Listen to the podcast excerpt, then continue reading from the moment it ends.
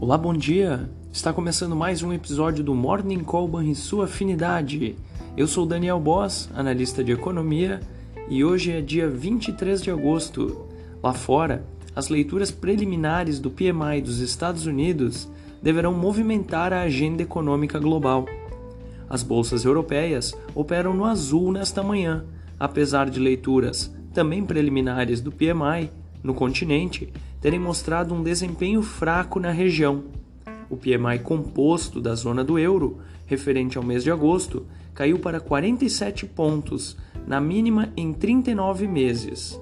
Vale ressaltar que o mesmo indicador mostrou queda também na Alemanha e no Reino Unido. Os futuros em Wall Street registram alta, em compasso de espera do simpósio de Jackson Hole, já citado em outras edições do nosso informe diário e que ocorrerá na próxima sexta-feira, na cidade americana que tem o mesmo nome do evento. Esses foram os destaques internacionais. No Brasil, a aprovação do arcabouço fiscal na Câmara será o destaque da sessão. O andamento da pauta econômica é sinal positivo e que deverá ser bem recebido pelo mercado financeiro. O Ibovespa terá o suporte das bolsas externas para engatar uma nova alta, enquanto o dólar pode recuar e ajudar no alívio da curva de juros em meio ainda ao recuo dos rendimentos dos treasuries. Ainda sobre o arcabouço fiscal, o novo modelo irá substituir o teto de gastos na definição das regras para o crescimento das despesas federais. E vamos ao fechamento do mercado.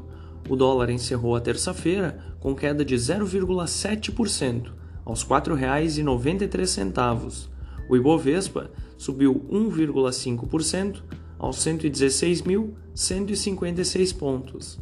O S&P 500 caiu 0,2% aos 4.388 pontos. O DI futuro para janeiro de 2024 caiu 2 pontos base, a 12,42%. E o DI futuro para janeiro de 2030 caiu 9 pontos base, a 11,06%. Você ouviu o Morning Call e sua afinidade com os destaques do dia. Acompanhe de segunda a sexta-feira o nosso overview.